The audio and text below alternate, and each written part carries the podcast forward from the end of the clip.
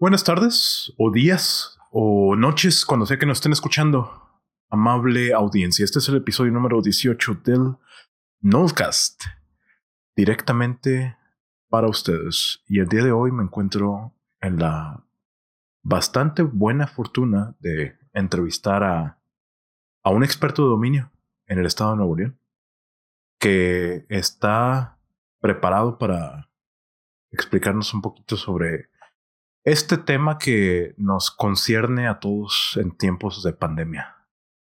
Al doctor Ramón Puga. ¿Qué tal, ¿Qué tal, Ramón? ¿Cómo te encuentras? ¿Cómo estás, Alfredo? Pues bien contento de estar contigo y, y, y bastante emocionado de compartir con, con tu audiencia este tema que es de gran relevancia. Y aparte que sea platicadito, que sea explicadito, que, que se disfrute y que se pueda entender de la manera más sencilla posible. Es correcto. Porque creo que todos tenemos la responsabilidad en, de nueva cuenta, en tiempos de pandemia y en tiempos de una pandemia que todavía no comprendemos completamente, como el COVID-19. Creo que es, es, nuestra, es nuestra obligación moral uh, diseminar información adecuada respecto y evitar la mala información. Exactamente, Alfredo, y creo que partiendo del principio que todo el mundo debemos de entender que es una enfermedad nueva, que todavía se está estudiando, que todavía se está encontrando la forma de solucionarla mediante una vacuna, un tratamiento, el cual todavía no existe a pesar de que ya hay muchos lugares, por ejemplo Australia, que ya está trabajando fases clínicas para tratamientos, Estados Unidos, China, eh, tenemos casos también de de México que está con instituciones americanas también trabajando temas de investigación. Pero creo que aquí lo más importante es que, que la gente sepa qué es el coronavirus. El coronavirus es una familia de virus que causan enfermedades y pueden ir desde un simple resfriado muy común hasta problemas eh, respiratorios muy graves. Entonces también es importante que, que entiendan que estos circulan entre seres humanos y entre animales. Hay registros de coronavirus desde 1930 y es importante que esta parte que nosotros detectamos que detectó la OMS fue en China en diciembre del año pasado. Entonces, esta detección que hicieron es, se trata del SARS-CoV-2 que se ha extendido por todo el mundo y ya fue declarada una pandemia global, como todos sabemos, y en la cual nosotros tenemos que estar tratando de, de trabajar y de coadyuvar para, para tratar, punto número uno, Alfredo, de informar bien a la gente. Creo que el tema de la sobreinformación que ahorita tenemos está generando más desinformación de lo que nos podemos imaginar y eso provoca una histeria generalizada, eh, provoca mucha preocupación en la población y creo que es importante que estemos tranquilos pero actuando. Creo que eso es básico. No tener el miedo tan generalizado que existe, pero sí tomar las medidas correctas que debemos de hacer. Y es importante que, que, podamos definir bien eh, el tema de, de las medidas tan importantes que está tomando tanto la OMS como la parte de la Comisión Europea, y en el caso de México, la Secretaría de Salud a nivel federal y la Secretaría de Salud del Estado de Nuevo León. Están trabajando arduamente por, por ayudar a planear esa curva de propagación. Y es correcto, porque como, como mencionas adecuadamente, la malinformación está a la orden del día. Creo que las reacciones de histeria masiva que se han visto en México, bastante de eso está propiciado de lo que la gente alcanza a leer en redes sociales y del riesgo en el que asumen que están debido a lo que ven en redes sociales. ¿Qué, qué me, puedes, qué me puedes decir al respecto? ¿O qué, qué patrones has visto con malinformación acerca del COVID-19 y cómo podemos evitarlos? Pues creo que el punto trascendental, Alfredo, es que revisemos toda la información de fuentes oficiales. La OMS tiene una página oficial donde tiene toda la información de preguntas y respuestas acerca del COVID-19 CDC en Estados Unidos tiene una página que también está aportando mucho valor para que estemos bien informados. Secretaría de Salud Federal sacó una página específica que se llama coronavirus.gov.mx. La página de gobierno del Estado de Nuevo León también tiene información muy valiosa y creo que eso sería el punto trascendental de esta plática, ¿no? El que primero tratemos de evitar todo lo que se propaga, sobre todo, yo lo he visto mucho en Facebook. A lo mejor hay más lugares donde están generando mucha desinformación. Sobre todo el punto donde están tratando de matizar lo que está pasando, pero desde el punto de vista catastrófico, los videos de Ecuador, los videos de Italia, de cómo está sobresaturado el sistema de salud. Y no es un tema que queramos evitar nosotros, pero sí es un tema de entendimiento de que a lo mejor muchas, muchos de esos videos están enfocados en un 20% de ese 100% de la población que está infectada por el virus. Entonces también entender que eso puede pasar, pero que no le pasa a la mayoría. Entonces, estamos viendo videos de una minoría vocal o de una sección muy pequeña de todo lo que está sucediendo, pero que se nota mucho, entonces. Completamente, ¿no? Y, y, causan conmoción, ¿eh? O sea, te pueden generar eh, muchos sentimientos encontrados el verlo. Y creo que eh, la parte adecuada también de, de ver esos videos es tomarle la parte buena, ¿no? La parte de que podamos concientizar, la parte de entender que no ganamos nada en andar en la calle si no tenemos absolutamente nada que hacer. El tema de la propagación del virus se da por las gotitas microscópicas de saliva. Entonces, es un tema por el cual también se enfoca mucho el distanciamiento social, el tema de las medidas de higiene. Si lo revisamos bien, eh, el agua y el jabón creo que son nuestras herramientas eh, básicas para poder contrarrestar el virus tener una buena higiene personal, creo que es muy importante para que nosotros podamos eh, mejorar primero nuestra calidad de higiene y segunda, contrarrestar o evitar en la medida de lo posible el que podamos contraer este virus.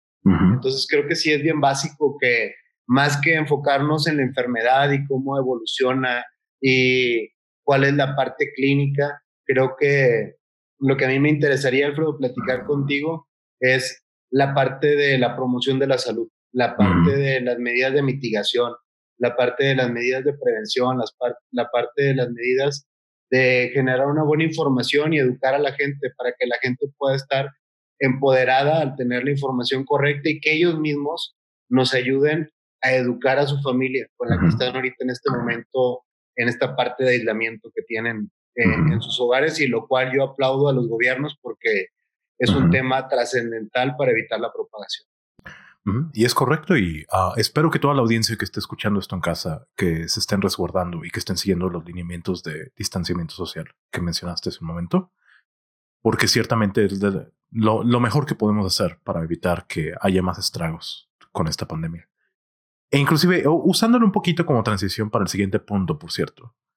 Mencionabas el asunto del el sistema de salud de Italia y de que cómo está atiborrado. Y también mencionaste los mecanismos de transmisión del virus. Ah, ¿Cómo se, cómo fue que Italia llegó a ese punto donde el sistema de salud se atiborró? Porque, ¿Y qué se pudo haber hecho para evitarlo? Exactamente. Bueno, eh, dentro de lo que está documentado eh, por medio del sistema de salud italiano, es que se tomaron medidas de contención y mitigación pero no hubo una respuesta favorable por parte de la población. Entonces creo que es un tema también bastante importante comentar que Italia, a pesar que es de los mejores sistemas de salud del mundo, no puede solo si la población no está consciente del daño que están generando en, en andar en la calle o el simplemente hecho de minimizar la situación.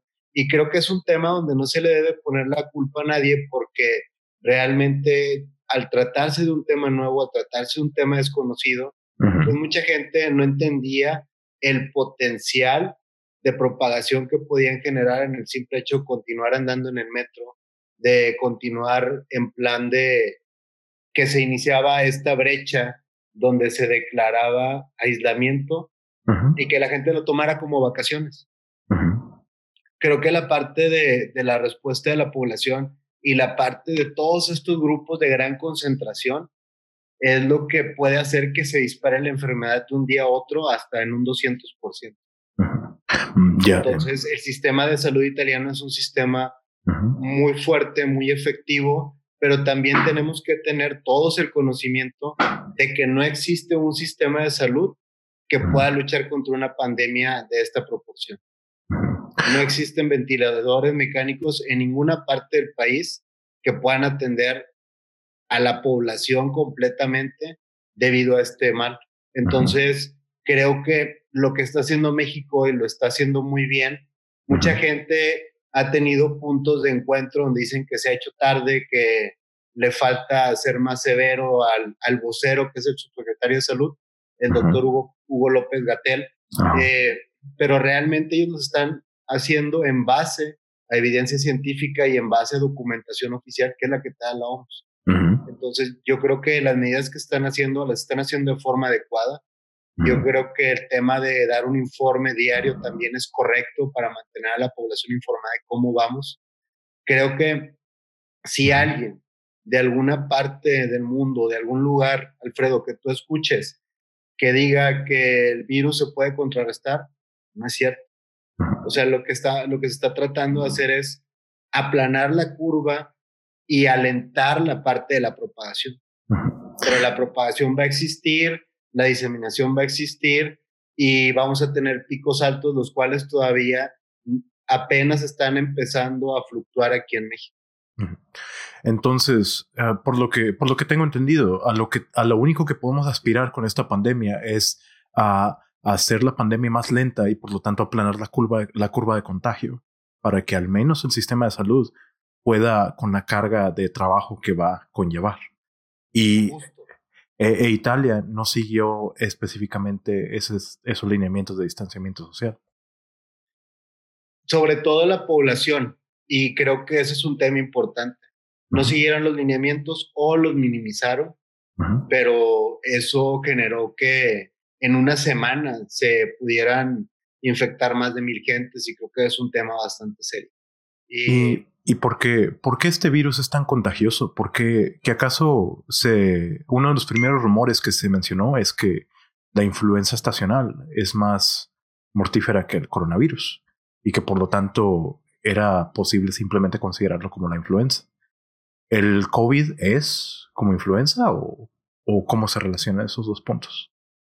Es importante también entender, Alfredo, que el, el COVID es una infección viral, pero lo que ellos lo que ellos tienen, lo que nosotros como trabajadores de la salud y la población como tal tenemos en contra es que todavía no hay un tratamiento ni una vacuna a diferencia de muchas otras enfermedades. Si lo ponemos en el punto de vista de enfermedades que puedan llegar a ser mortíferas, pues no tiene punto de comparación contra el sarampión o contra otro tipo de enfermedades. Afortunadamente, en el tema del sarampión tenemos una vacuna, en el tema del MERS tenemos, tenemos ya acciones también adecuadas. Entonces, creo que esta es la parte en la cual ha marcado mucha diferencia y que no se está comportando al 100% como una gripe estacional.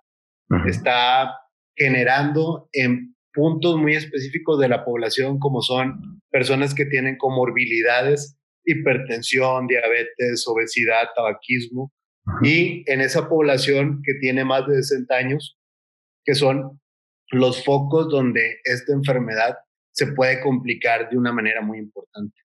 Entonces, aquí lo que, lo que es importante mencionar es que cada una de las enfermedades tiene sus características muy peculiares, pero en el caso de esta es nueva y todavía no hemos encontrado la manera de cómo contrarrestar. Y entonces, y en estos, en estos casos de alto riesgo, por cierto, ¿cuál es el cuadro de síntomas que se presenta o cómo, cómo evoluciona la enfermedad en sí? Eso, es bastante importante que también la gente lo sepa, que creo que tenemos que empezar por el entendimiento de, de valorar los síntomas. Los síntomas más comunes son tos, es fiebre, es dolor de cabeza y se pueden ir acompañando de alguno de, de los de los síntomas como puede ser dificultad para respirar, inclusive ardor de garganta, dolor de garganta, eh, la parte de tener escurrimiento nasal, eh, la parte de, de, tener los ojos rojos, algún tema de conjuntivitis, dolores musculares que también son temas que se han eh, visto dentro del comportamiento clínico de esta enfermedad. Y creo que lo que aquí quiero recalcarte es que si alguien pertenece a alguno de esos, de los grupos de mayor riesgo, es muy importante que al ellos sentir o detectar alguna de estas sintomatología, puedan acudir inmediatamente a su unidad médica más cercana para que los puedan valorar. Creo que aquí el tema importante es saber de qué se trata, cuáles son los síntomas y qué hacer de forma inmediata si uno tiene la gran mayoría de esta sintomatología que te estaba comentando.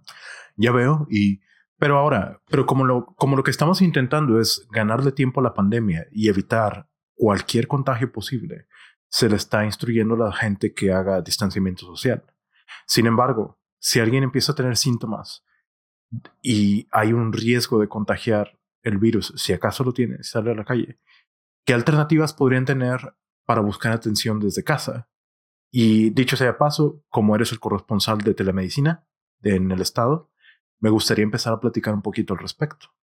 ¿Cómo puede entrar la, telemedicina como una herramienta para buscar atención para el COVID-19 si alguien tiene síntomas y, quiere evitar el riesgo de contagiar a otras personas?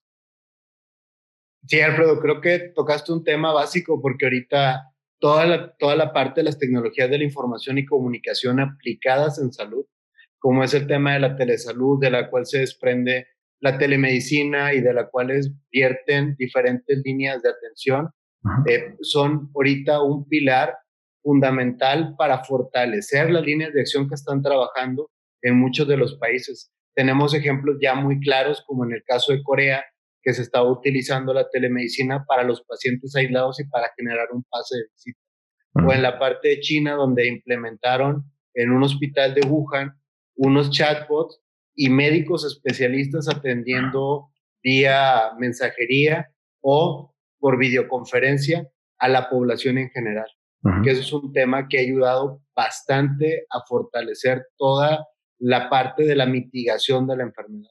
Y creo que es un tema que va a seguir creciendo y es un tema que a lo mejor estaba un poco apagado, Alfredo, porque se le está dando mucha prioridad en muchos otros temas y que ahorita con el tema del virus y con el tema del distanciamiento social ha empezado a tener un crecimiento exponencial.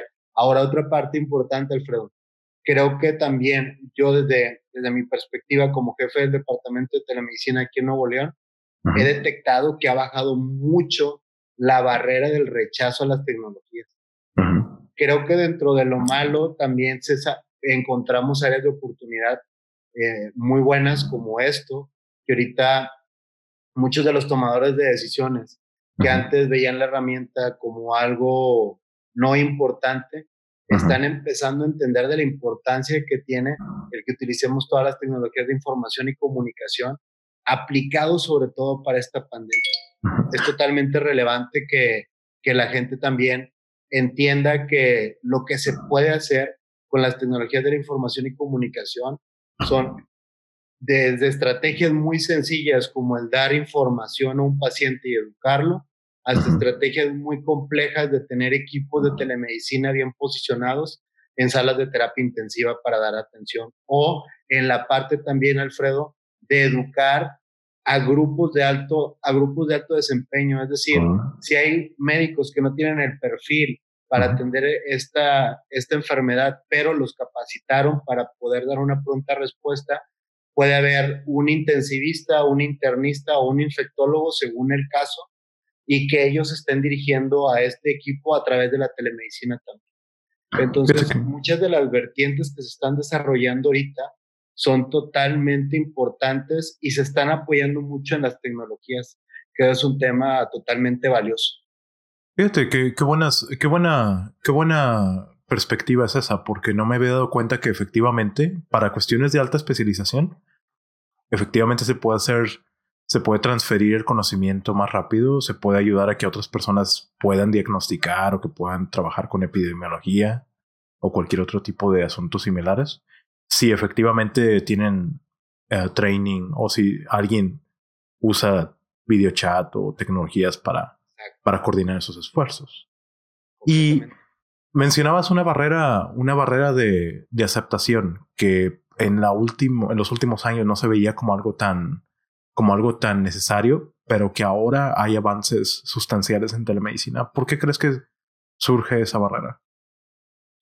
Mira, esta barrera, Alfredo, bueno, yo la he experimentado desde eh, diferentes eh, ángulos. Por ejemplo, desde el ángulo de un tomador de decisiones, desde la parte administrativa, para ellos también es muy complejo y, lo, y no intento justificarlos, pero creo que si tú tienes un recurso, una fuente de financiamiento para vacuna, otra para equipar un hospital, otra para comprar abate, para fumigar en el tema del dengue, un ejemplo. Y en el cuarto punto está comprar equipos de telemedicina para fortalecer las redes de atención. Si uno de esos tres, la fuente de financiamiento, no es la que se requiere, van a tomar el recurso de ese punto cuatro que vienen siendo las tecnologías de la información y comunicación para salud. Entonces, eh, el tema de las tecnologías no está dentro de los temas prioritarios, aunque debería estarlo, porque ya está comprobado que el tema de la telemedicina, Alfredo, un ejemplo muy claro, un paciente hablando del estado de Nuevo León, y te lo voy a poner con kilómetros, eh, el hospital más lejano que tenemos es el hospital de Doctor Arroyo, que está aproximadamente 400 kilómetros más o menos de aquí de la capital, del área metropolitana de Nuevo León, de Monterrey. Entonces, en el hospital de Doctor Arroyo, ahorita no contamos con un infectólogo, con un eh, epidemiólogo que pueda llevar bien esos grupos de alto desempeño. Entonces, la telemedicina es tener al especialista a través de un equipo de conferencia a la mano apoyando hombro con hombro al equipo de alto desempeño de aquella comunidad y de aquel hospital tan alejado. Entonces, ellos se apoyan en él, él les da la asesoría que ellos requieren para que puedan tomar las decisiones correctas y creo que eso es una parte muy valiosa de lo que estamos trabajando. Nosotros aquí en Nuevo León tenemos una estrategia que se llama Teleictus. Teleictus es la atención a distancia para prevenir, diagnosticar o atender pacientes con infarto cerebral famosos Entonces, el ejemplo otra vez viene siendo el Hospital General de Doctor Arroyo. En el Hospital General de Doctor Arroyo no hay neurólogo. Entonces, llega un paciente con signos y síntomas de que está desarrollando un infarto cerebral y ellos, gracias a esta estrategia que hemos desarrollado, tienen un equipo de conferencia en la sala de shock trauma. Pasan al paciente, llegan con él, le dan la atención, detectan que es un caso probable de un infarto cerebral, inmediatamente por el equipo de conferencia se comunica al área de neurología del hospital universitario donde hay médicos especialistas en neurología y residentes en neurología que están 24/7 atendiendo.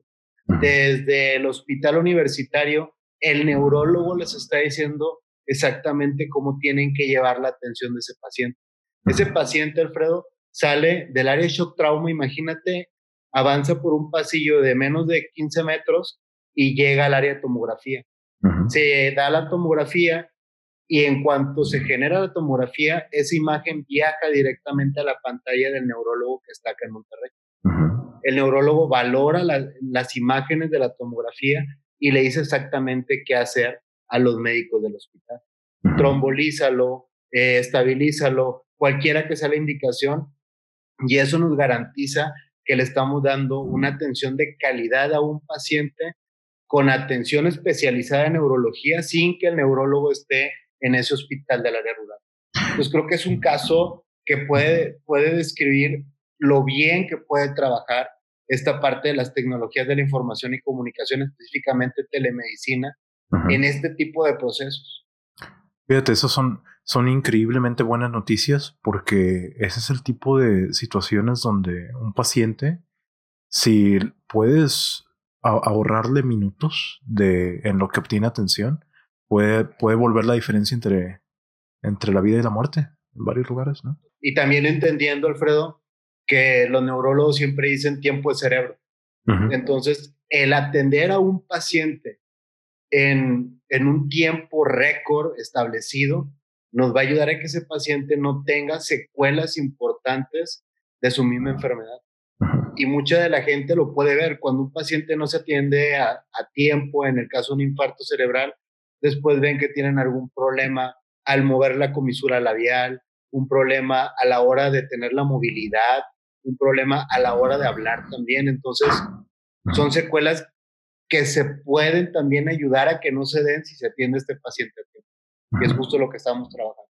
Y de lo cual nos sentimos súper orgullosos porque estamos beneficiando a mucha población, sobre todo a población que no tiene un neurólogo dentro de su comunidad. Y aplica igual este caso donde existe una comunidad que no tenga un infectólogo, un epidemiólogo, un intensivista, poderlo acercar para que en la medida de lo posible él pueda dirigir a esos grupos de médicos del área rural y los ayuden o los lleven de la mano para darle una buena atención al paciente, que es justo lo que estamos trabajando también con el tema del COVID.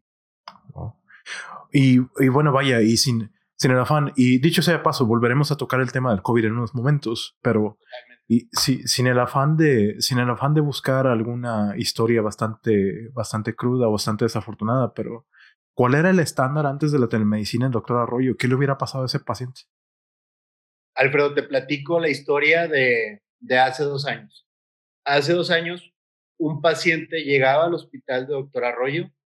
En ese hospital ni siquiera estaba el, el, equipo suficiente para poder dar la atención. Entonces, lo primero que se hacía era estabilizar al paciente, lo cual hacía muy bien el equipo, y trasladarlo. Pero en ese traslado es lo mismo que te platicaba, tiempo de cerebro. Entonces, imagínate que a ese paciente lo van a trasladar cuatro horas para poder llegar hasta un hospital del área metropolitana, ah, entendiendo también que hay un periodo de ventana para poderle dar una buena atención al paciente que es entre 3.5 horas y 4.5. Entonces, después de ese tiempo, el paciente se puede deteriorar. Imagínate tú que ahorita, en lugar de que el paciente viaje esas cuatro horas y esté en peligro eh, el deterioro de este paciente o, que pueda empeorarse en el camino, se puede llegar a hacer en menos de 30 minutos con ayuda de la telemedicina. Está genial. La verdad que es un tema impresionantemente bueno de cómo se puede mejorar la calidad de un paciente con atención médica a distancia y con asesoría médica a distancia. Oye, pues sí que eh, la, la verdad eso, eso son bastante buenas noticias porque cuatro horas, cuatro horas con un stroke de por medio es como que un paciente sí se la, sí estaría en circunstancias bastante difíciles con eso. Totalmente. Para, me gustaría escuchar un poquito más sobre, aparte de doctor Arroyo, cómo estamos incursionando con telemedicina en Nuevo León. ¿Dónde más hay presencia del programa y qué se está haciendo para expandirlo?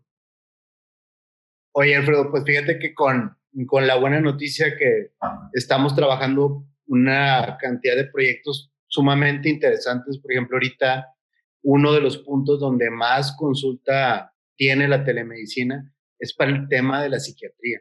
no, nosotros no teníamos una dimensión de qué tan importante o qué tan factible es poder dar atención psiquiátrica a distancia.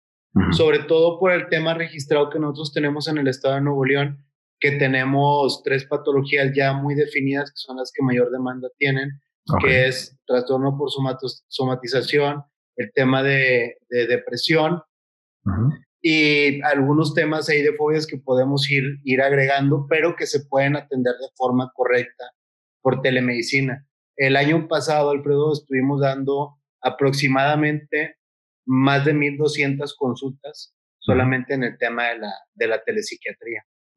Estamos nosotros comprobando que por medio de la telemedicina y algo que está totalmente comprobado en todo el mundo, un paciente que requiere atención psiquiátrica que puede ser manejada por medio de consultas regulares, es decir, como estas, estas patologías que te comentaba, sin problema, nosotros les estamos dando una solución y un beneficio al paciente. Una, porque ya no tiene que venir hasta Monterrey para la cita.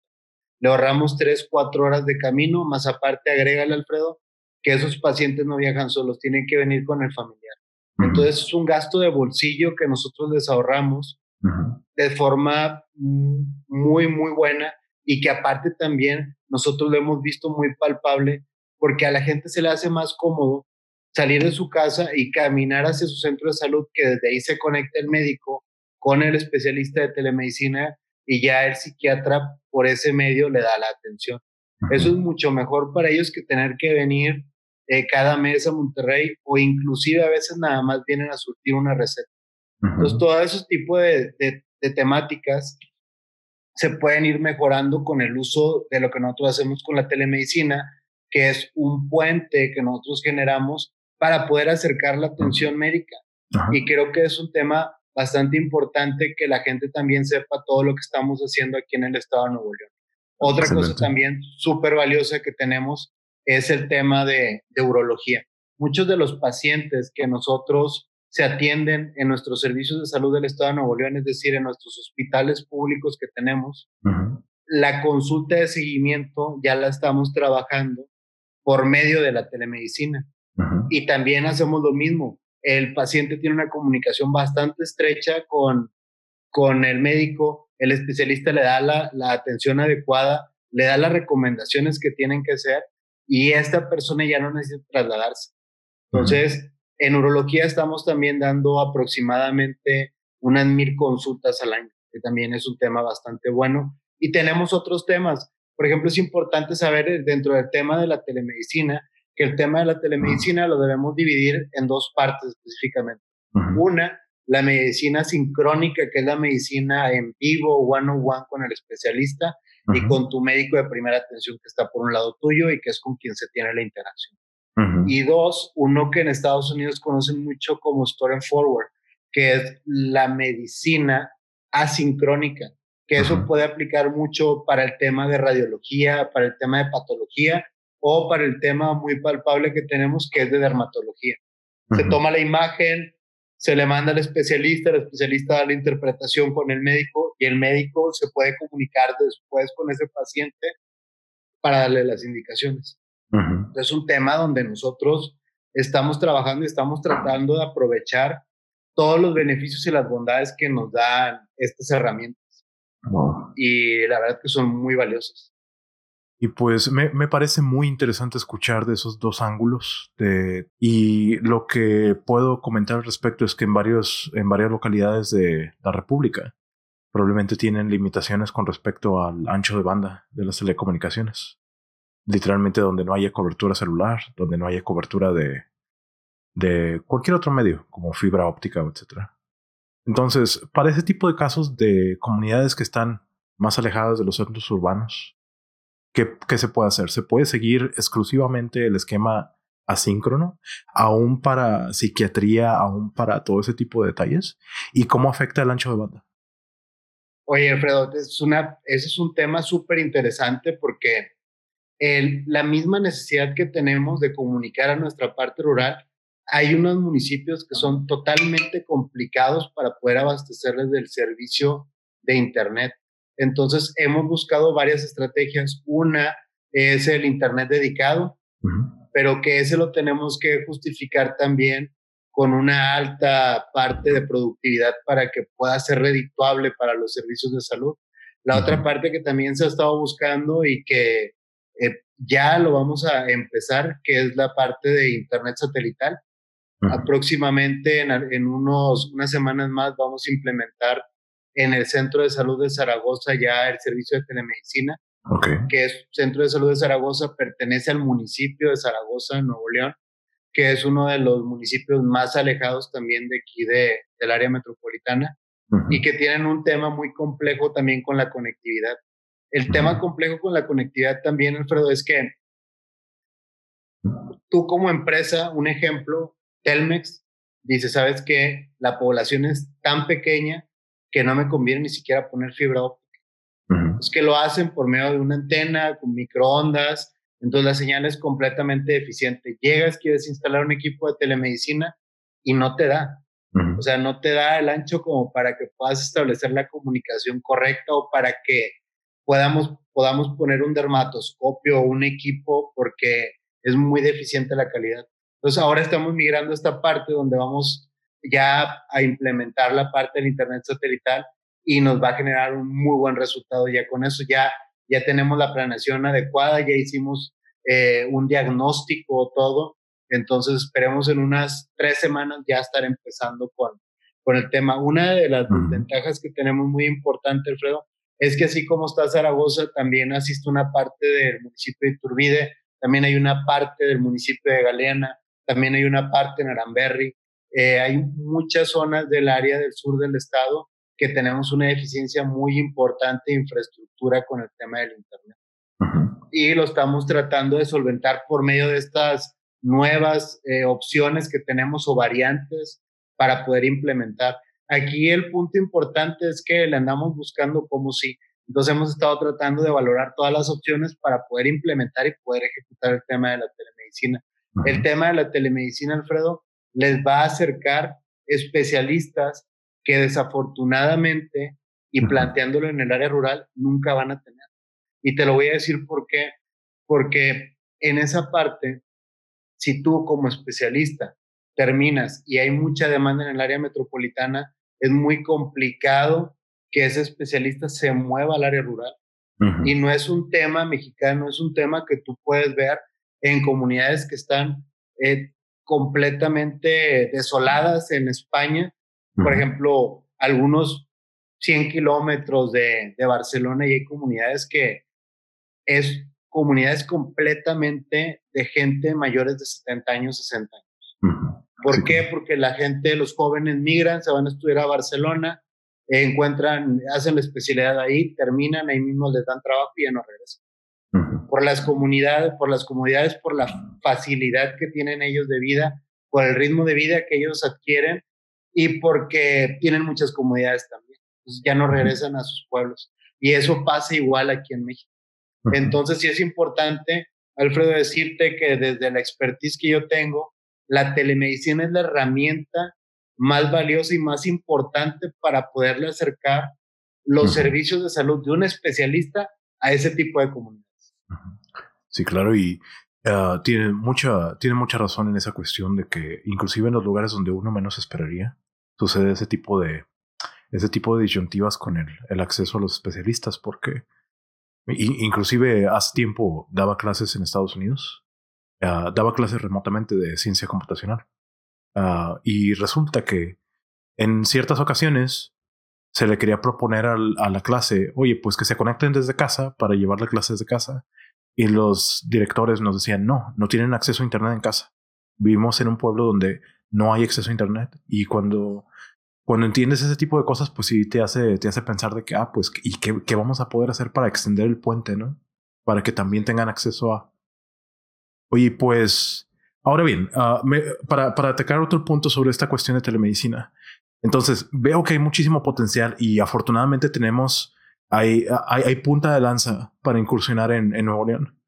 Pero me gustaría conocer qué se necesita en términos de herramientas, qué se necesita en términos de equipos y qué se necesita en términos de, de hay, hay regulaciones y hay leyes como para salvaguardar la integridad de los datos. ¿Qué es lo que se necesita en ese tipo de casos para, para implementar una estrategia de telemedicina?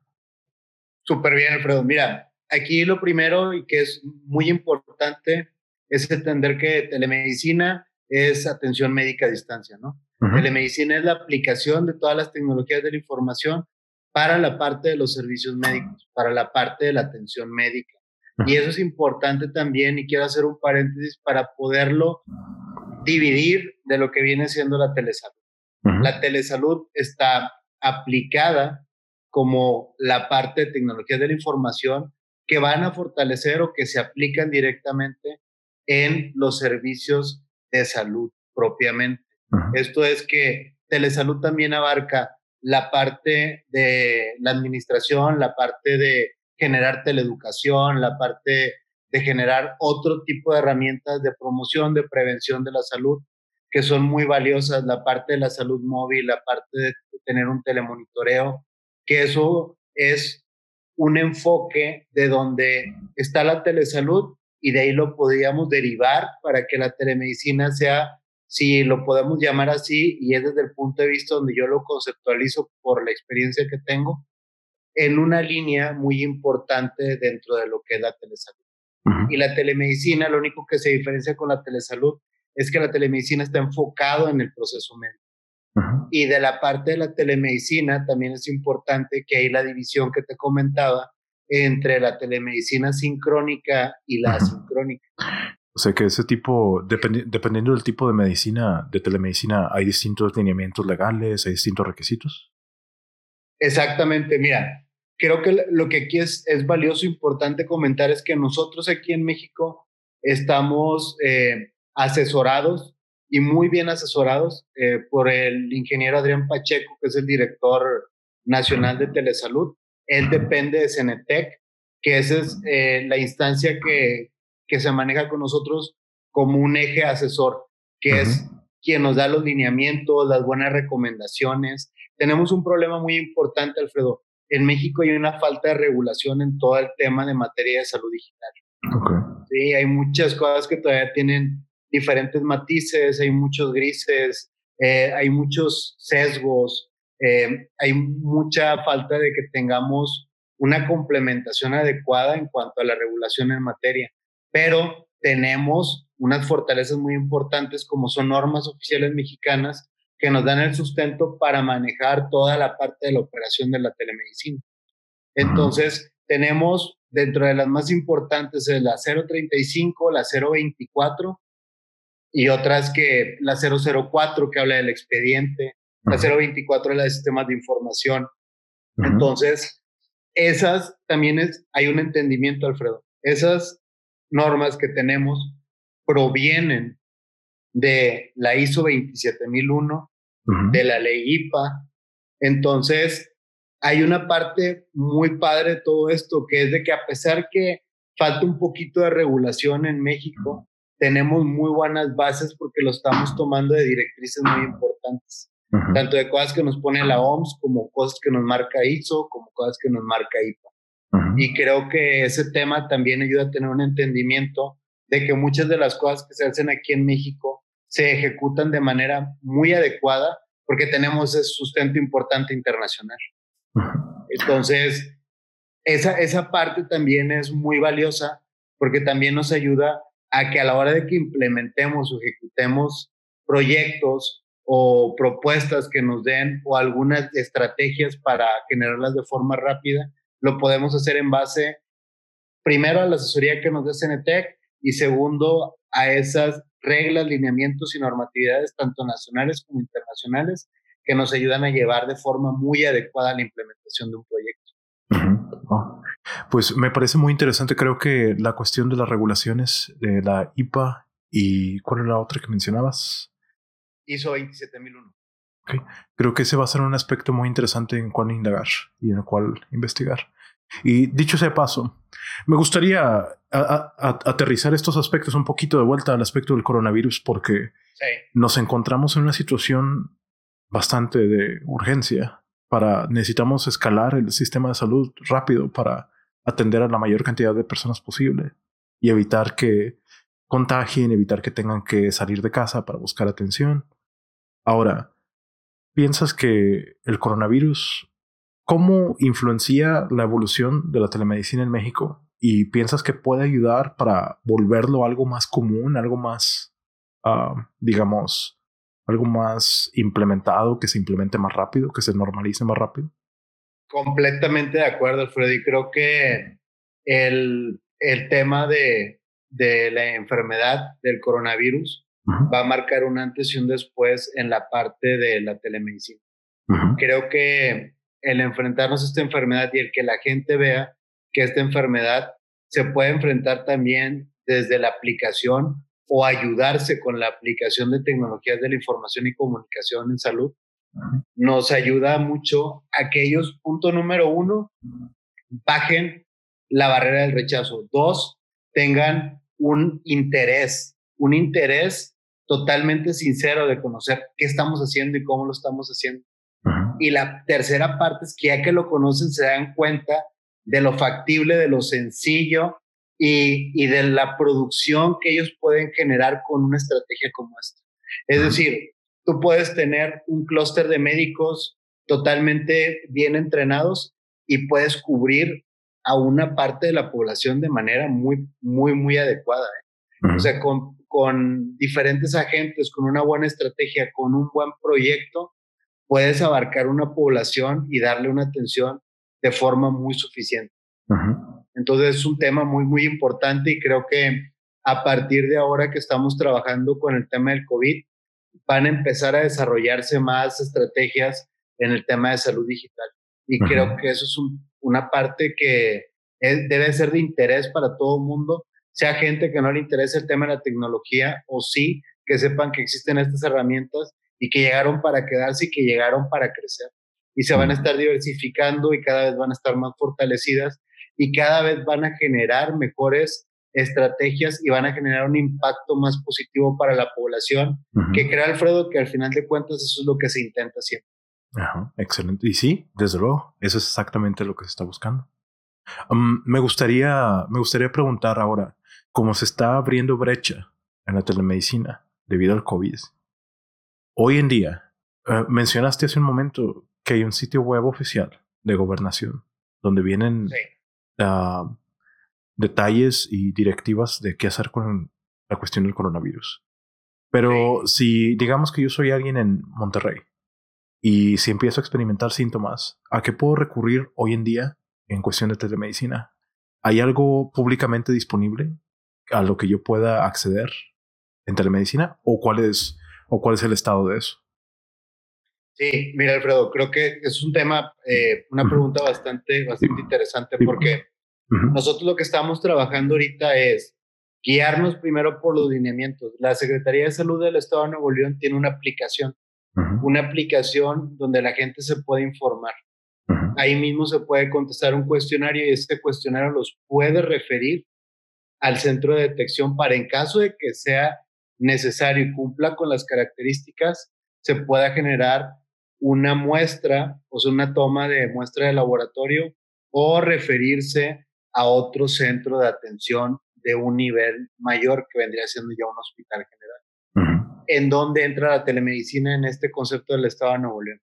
Llega ese paciente de centro de detección y si en ese centro de detección está un médico que requiere de la asesoría de un infectólogo, de un neumólogo o de un internista, por medio de telemedicina se comunican con ese especialista y los asesora para que los dos juntos, el especialista a distancia y el médico que está ahí en contacto con el paciente, puedan llevar de la mano la atención y darle un buen tratamiento al paciente o una buena recomendación o una referencia oportuna para que el paciente pueda continuar con el proceso dependiendo de la sintomatología que presenta.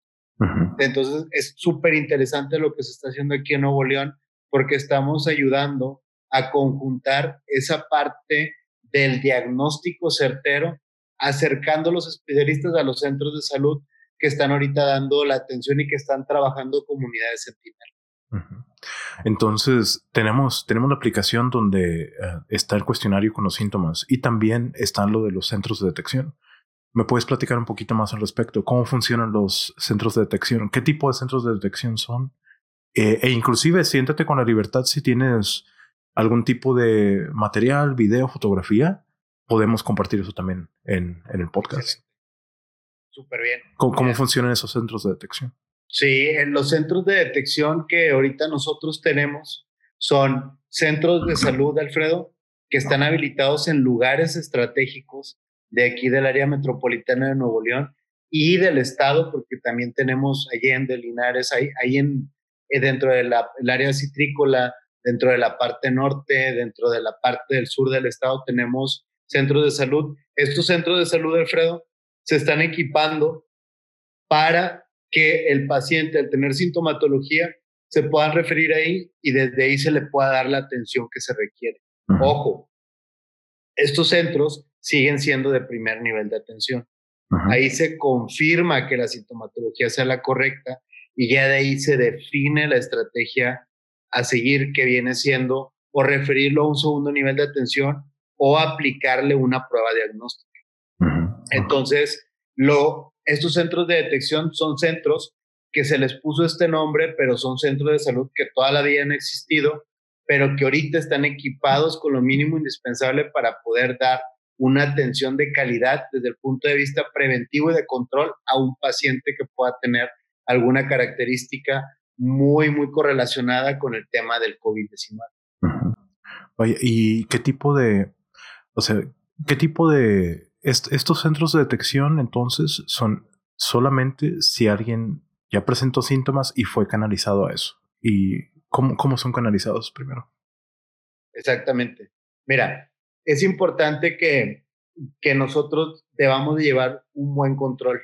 Sería eh, estar rebasado si la gente inmediatamente pudiera acudir a un, a un centro de salud.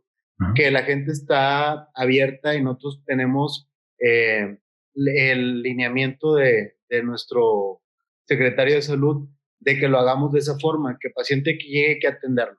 Entonces creo que es una parte muy buena. La segunda es para no saturar, Alfredo, estos centros de salud o hospitales, se generó la aplicación para que la gente que crea que pueda tener un síntoma o algo correlacionado con la enfermedad del COVID, se pueda hacer un cuestionario, que eso nos va a ayudar a tener un parámetro específico de si él corresponde o no.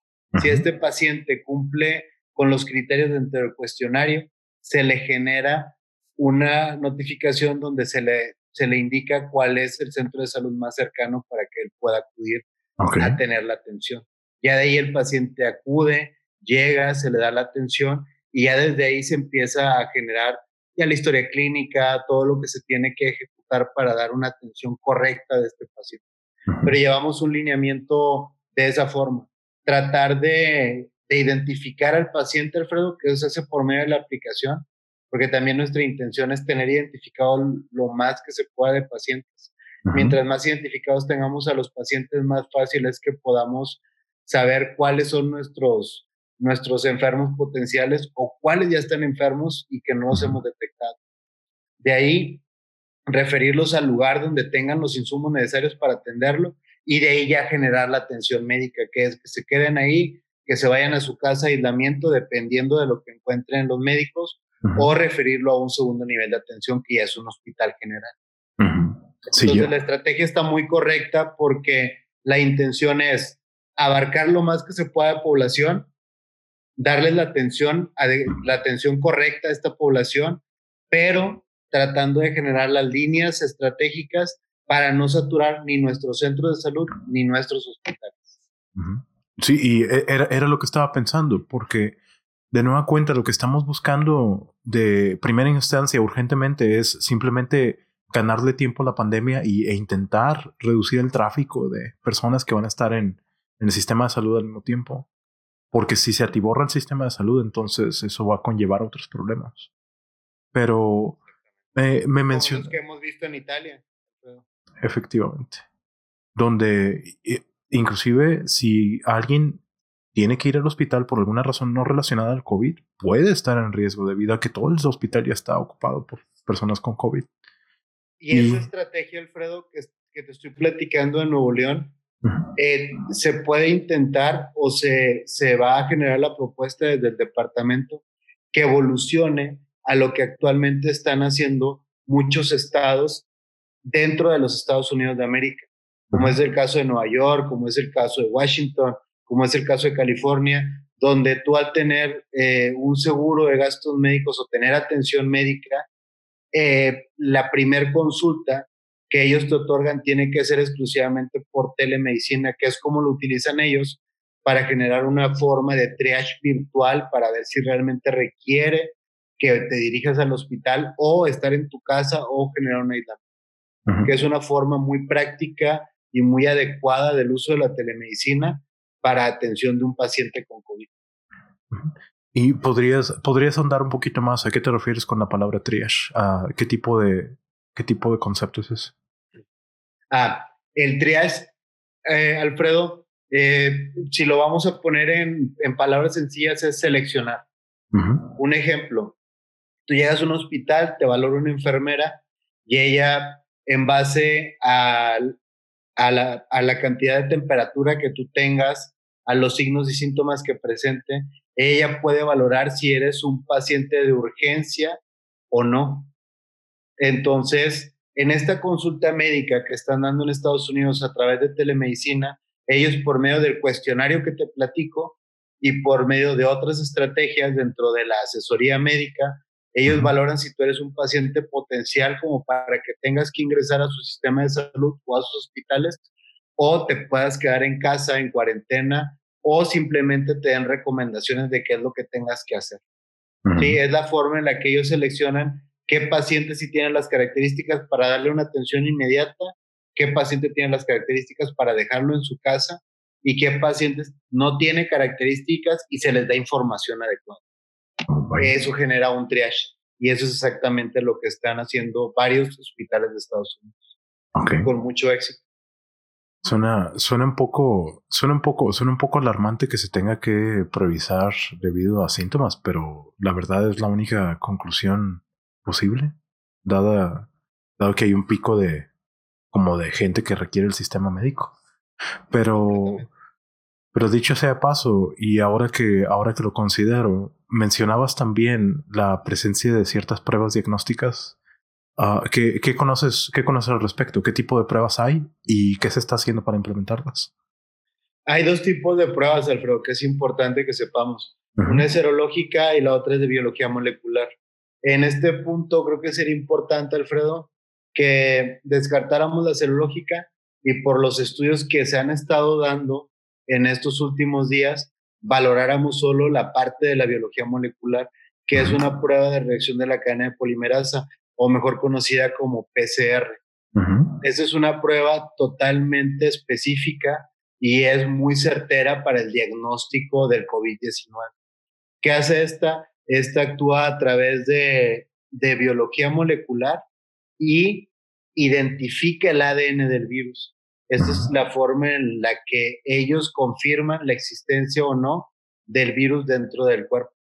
Y es una forma que antes se hacía con estudios eh, que eran eh, este, demasiado complicados y ahorita, gracias al avance de la tecnología, ya se puede hacer en, muchos de los laboratorios comerciales que existen, tanto en México como en Estados Unidos, y es la manera más certera, por eso creo que es importante que a pesar de que existe la parte de prueba serológica y la de biología molecular, nos enfoquemos en la de biología molecular, que es la PCR, que es la que ahorita se está eh, validando como la estrategia correcta para hacer la detección de estos pacientes. Vaya, ¿y qué tan, o sea, estas son las pruebas que se están utilizando en Nuevo León hoy en día? Entonces, eh, Nuevo León está siguiendo... Se están utilizando. Estas pruebas también son las que el gobierno del estado, en conjunto con laboratorios privados y hospitales privados, están distribuyendo para que, se, para que estén validados dentro del Estado y la gente con confianza pueda acudir en caso de que lo requieran y de que tengan un, una validación o una indicación médica, acudan a este laboratorio a tomarse esa prueba. Porque también es importante eso, Alfredo, que debemos de ser lo suficientemente prudentes y no decir, creo que tengo, voy a tomarme la prueba. ¿Tienes? ¿Crees que tienes? Hay muchas herramientas revisas en el chat, uno que existe ahorita de la OMS, que es un chatbot que te da mucha información. Puedes usar el cuestionario de la aplicación de gobierno del Estado de Nuevo León. Puedes meterte a la página de coronavirus.gov.mx. Y después de que, ya que termines de, quitarte las dudas que tengas con información validada, acudir a tener atención médica y ellos te van a decir exactamente si tú ameritas o no realizarte una prueba Pero creo que también es responsabilidad de nosotros como población ser lo suficientemente prudentes y no decir, ¿sabes qué? Me duele la cabeza, voy al laboratorio a tomarme una prueba, porque eso no puede pasar. Exactamente. Y, de, nueva cuenta, lo que necesita buscar la, mayoría de la gente eh, hoy en día es simplemente evitar que se contagie más el virus. Estamos intentando ganarle tiempo Y dicho sea de paso, me gustaría, uh, nos, estamos acercando alrededor de la hora de uh, conversación y ha sido una conversación increíblemente profunda sobre todo el tema. No obstante, uh, me gustaría conocer tu opinión y de nueva cuenta, como alguien que es experto de dominio, como alguien que está al tanto de las últimas noticias, de los últimos avances, ¿qué tendencia le ves al coronavirus y para dónde vamos, para dónde va a caminar de aquí a los siguientes N meses, digamos? Creo que esa parte, Alfredo, es, es importante comentártela y creo que debemos de tener mucha mesura y mucha prudencia con generar un pronóstico personal. Te voy a decir por qué. Creo que es bien valioso lo que están haciendo todo el clúster de investigadores que están desde la OMS ejecutando y que aparte también en, en, una, en un documento que tuve la oportunidad de leer de la OMS, me enteré que también se están fortaleciendo con matemáticos, con con otro tipo de, personas con un perfil completamente ajeno al de la salud, pero que les está ayudando a generar estrategias, tanto en la parte estadística como en la parte de proyección y como en la parte de cómo se puede generar esta curva que vamos a tener a nivel mundial, pero que va a fluctuar de forma muy diferente entre los diferentes países del mundo. Y lo hemos visto de forma muy palpable que lugares que antes tenían muy pocos casos registrados, por ejemplo, el caso de Chile, Chile, no sé si te enteraste que de un día para otro subió 121% la cantidad de, de, contagiados y fue por un tema ahí de, de, un crucero que se hizo un mal control, un mal registro y eso generó ahí que hubo una propagación importante dentro del país. Y después de ahí pues empezaron a tener ya los, los picos altos en la parte de Ecuador, que también tuvieron ahí un, tema importante que no le podemos decir que se tomaron las medidas de control de forma tardía, pero también es la corresponsabilidad entre la toma de decisiones de gobierno con el acatar las decisiones de gobierno de la población. Es un tema de corresponsabilidad que es bien, bien valioso y que debemos de tener conscientes todos. O sea, yo no puedo pedirle a mi presidente que me resuelva la vida porque es imposible. Entonces creo que es un tema donde todos tenemos que tener una responsabilidad y decir, ok, yo quiero aportar, me lavo bien las manos, hago lo mío, aunque va a ser muy poco, Alfredo, muy poco. Pero ese poco, si lo hace otra persona y otra y otra, ahí se puede generar una cadena importante para poder aletargar la parte de la curva de transición, que es importante pronósticos había muchos, Alfredo. Había un pronóstico a nivel federal donde se daba eh, la proyección de que el pico alto en México iba a ser eh, finales de abril. Después cambió esa curva. Y es que esto ha sido un ejercicio constante de, aprendizaje porque no tenemos bien definido muchas de las cosas ni el comportamiento que está teniendo el virus como tal. Entonces, yo creo que lo único que sí es bien valioso, Alfredo, es entender que esto puede durar más de lo que estamos pensando, que eso sí te lo puedo comentar.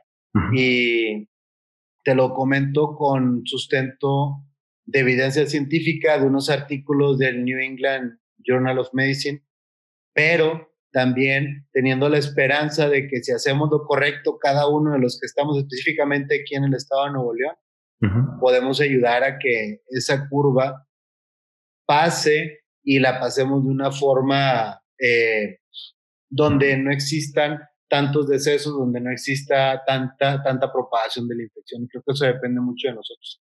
Estamos ahorita en un tema trascendental, Alfredo, y estamos ahorita en una época vital. Estamos por empezar el tema de Semana Santa y si la gente se relaja, va a intentar manejar esta época como vacaciones y no estamos de vacaciones. efectivamente. Entonces, creo que, creo que parte también de esta plática tan a gusto que he tenido contigo, Alfredo, creo que también quiero aprovechar tu espacio para decirle a tu audiencia que no estamos de vacaciones, que tenemos que quedarnos en nuestra casa, que la única forma en la que podemos aportar nosotros es no saliendo a la calle si no es necesario. Hay gente que tenemos que salir a trabajar. En el caso mío, que soy médico, tengo que ir al hospital, tengo que trabajar. Pero si tú no tienes una actividad esencial y que se pueda trabajar desde el hogar, no salgas. Y creo que así como dice el subsecretario López Gatel, que siempre dice tres veces, quédate en casa, quédate en casa, quédate en casa. Es importante que la gente entienda, ¿no? Lo valioso que es que estemos en, en nuestra casa y aportemos. Efectivamente. Ah, hablando, dicho sea de paso, y con ahora que menciona los esfuerzos de México al respecto, ¿cómo se compara la reacción de México contra Chile, contra Ecuador, contra todos esos países? Fíjate, Alfredo, que a pesar de que se ha politizado, porque no sé cómo lo veas tú, pero yo entiendo que el tema de la salud lo han politizado mucho en la parte de gobierno federal y en la parte específica de Nuevo León. Por ejemplo, aquí en el caso de Nuevo León, nuestro secretario, él siempre lo ha dicho, él no es político, él es una persona que realmente y de forma sincera le interesa la salud de, del pueblo de Nuevo León. Entonces, él, ¿por qué lo dice? Porque él es médico, él es un especialista en pediatría que siempre ha visto pacientes y él entiende la gravedad de este tema. eh, se puede tomar una decisión que a lo mejor no sea la que desde otra perspectiva no sea validada o no lo vean con buenos ojos y se puede tender a politizar. Entonces creo que ahorita lo que tenemos que hacer todos, yo tampoco soy político a pesar de que trabajo en el gobierno del Estado en la Secretaría de Salud, pero sí soy ciudadano de aquí de Nuevo León. Eh, creo que lo importante es no politizar nada de esto, hacerle caso a la gente que nos está dando las indicaciones. Alfredo, te comento algo importante. El doctor López Gatel es una de las personas que tiene más conocimiento en el tema de epidemiología de nuestro país. Es una persona que hizo, tiene un doctorado de epidemiología de la escuela John Hopkins, entonces es gente muy preparada, él y su equipo. Él a veces, y te lo voy a decir desde mi punto de vista, él a veces, si no da el mensaje claro, es porque también pues, él no es político ni es especialista en manejar medios de comunicación. Entonces muchas de las cosas a veces de él se tienden a malinterpretar, pero creo que la gente sí debe de saber que desde el punto de vista científico y de lo que se está ejecutando tanto en el país como en Nuevo León, estamos haciendo lo correcto y se está haciendo bien y se está haciendo con buen tiempo. Y la prueba es de que cómo van las cifras, a pesar de que están creciendo, van a seguir creciendo y es algo que tiene que saber la gente, porque es un tema tan sencillo, Alfredo, como el ejemplo claro de cuando es estación invernal y te da gripe a ti, luego tiene gripe tu mamá, luego tiene gripe tu abuelita y así se va la propagación. Y llega un punto donde, pum, ya todo mundo otra vez ya sin gripe, ya todos tranquilos. E, ese es un ciclo que a lo mejor es, es muy, muy burdo el ejemplo, pero creo que es el adecuado. O sea, el virus llega, actúa genera un pico de transmisión alto y luego viene un pico de descenso también importante. Otra cosa también, Alfredo, es que la gente sepa que este coronavirus llegó para quedarse, o sea, no es algo que lo vamos a erradicar. Es algo que ya después con tratamiento y con vacuna lo vamos a poder controlar de forma adecuada. Pero eso no más que se va a anexar en un checklist, así como hace algunos años lo hicimos con la influenza H1N1. Oh, vaya. Entonces, como, como sarampión o como cualquier otro virus similar. Claro, o sea, ya, ya tiene que estar ahí dentro de nuestro checklist, pero esperemos que para cuando esté ya tengamos el tratamiento y la, vacuna correcta. Mm, vaya. Y uh, dicho sea de paso, y un poquito relacionado, ¿qué opinas alrededor, qué, opinas al respecto de las teorías pseudo conspiranoicas que hay de que el coronavirus se originó por comer el, coronavirus se originó por las redes 5G, el coronavirus se originó por... ¿Qué, qué, conoces al respecto y qué opinas sobre esas teorías? Oye, esa pregunta está muy buena porque me ha llegado mucha información de esa, también eh, del nuevo orden mundial, o sea, hay muchas, hay muchas teorías así de que, oye, y tienen cierto sentido de coherencia, ¿eh? con el tema de lo que, de lo que estamos viviendo. Hay hasta temas también apocalípticos que me ha tocado revisar acerca de esta enfermedad. Lo que es importante, Alfredo, es ser 100% apegado, en el caso mío, apegado a la ciencia. Y el tema de la ciencia es claro. Hubo una mutación donde había un sistema muy deficiente de higiene en un mercado de carnes y mariscos en Wuhan, China, que eso ocasionó que ese virus mutara dentro, dentro de una persona y esa persona contagiara a la familia. Alfredo, con una sola persona que tenga el virus, imagínatelo en un transporte público en la ciudad de Monterrey a la hora pico en la mañana. Con uno tenemos para hacer una propagación del virus de forma masiva y extensiva. Entonces, no está fuera de la realidad lo que comenta la ciencia en cuanto a que se genera esa mutación. Esa mutación pasó a un ser humano y ese ser humano empezó a hacer la propagación que hasta ahorita ya la tenemos a nivel mundial y que ya está clasificado como una pandemia desde mediados de marzo. Entonces, yo creo que todas esas teorías, si uno las analiza, tienen cierta lógica con muchas de las cosas que están pasando ahorita, pero creo que mi deber como médico y como persona es ser coherente y apegarme solamente al tema de la ciencia.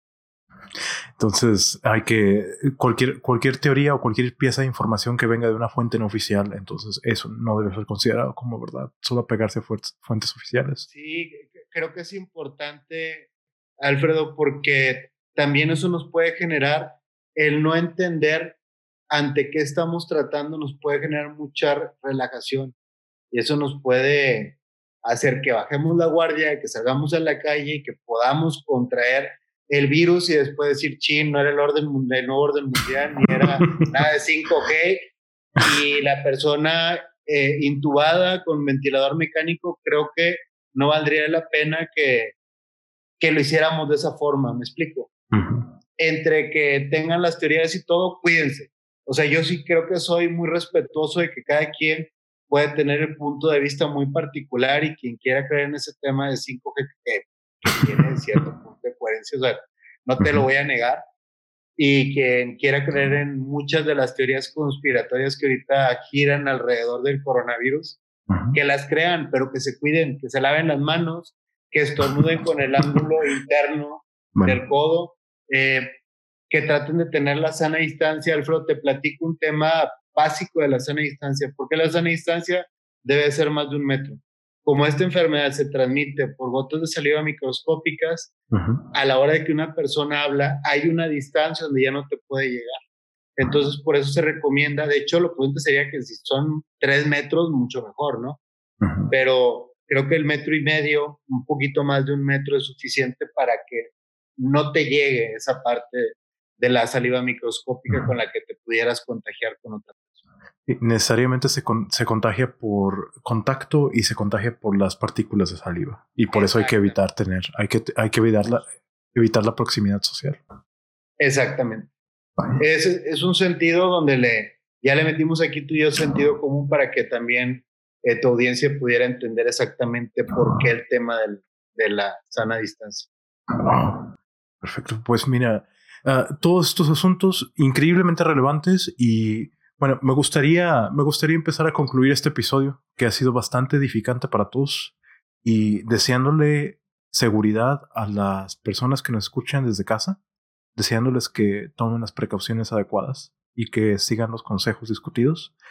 Me gustaría preguntarte, si tienes una frase, si tienes algún lema, si tienes algo que te represente a ti como persona o que piensas que es aplicable a la situación, ¿cómo lo resumirías? Mira, creo que, que todos tenemos algo que nos puede identificar como personas. Yo sí eh, tengo una frase, pero creo que ahorita, Alfredo, y desde mi punto de la trinchera donde estoy, que es en la parte de telemedicina y telesalud, Sí me gustaría decirle a la gente la frase que me encanta de Jeff Bezos, que Jeff Bezos siempre, siempre este, dice que no es un experimento cuando sabes que algo va a funcionar. Y creo que este es un tema que yo desde la trinchera de telemedicina y con lo que hemos estado trabajando, sabemos que si el tema de la telemedicina se edifica para hacer una línea de acción importante para cualquier sistema de salud, va a generar un gran impacto. Entonces, esa es la parte de mi aporte, decirles, si tienes audiencia que son tomadores de decisiones, que apuesten por la telemedicina, que apuesten por la telesalud, que apuesten por tener una buena base de datos, Alfredo.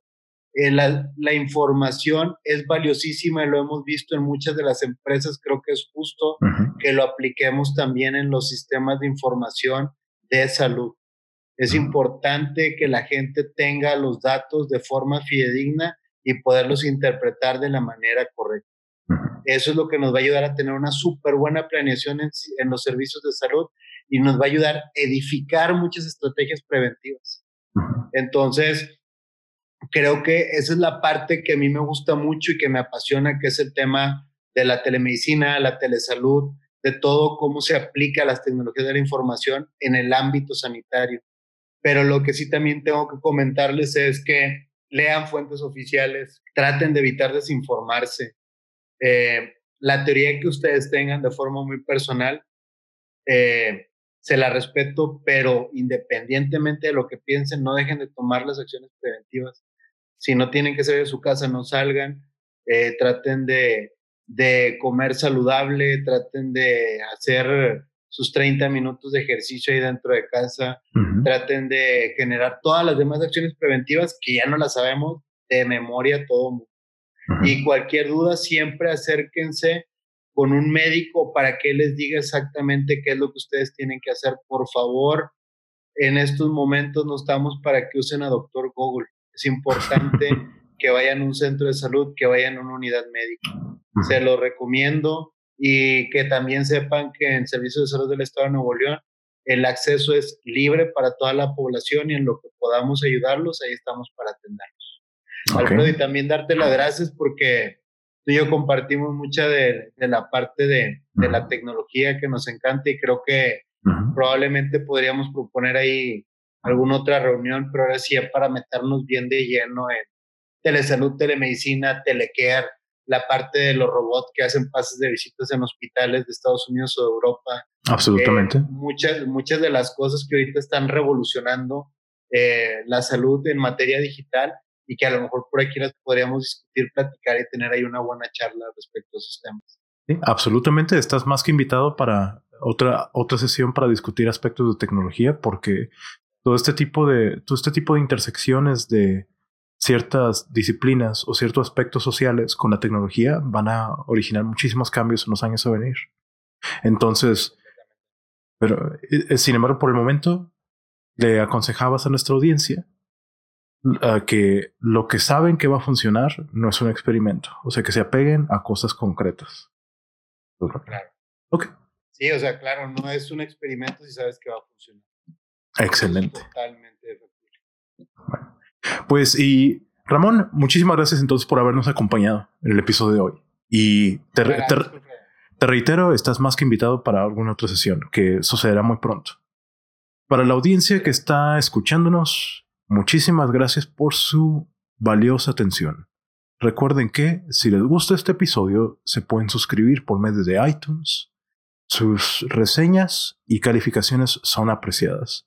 Ese e, es parte del algoritmo que usa Apple para, para promover o para rankear los podcasts, así que lo aprecio bastante si dejan unas cuantas palabras. También si están viendo esto en YouTube, muchísimas gracias por su atención. Recuerden suscribirse y calificar mi contenido. Todo eso es de bastante ayuda. Estaremos hablando pronto y este ha sido el episodio número 18 del Notcast. Hasta luego.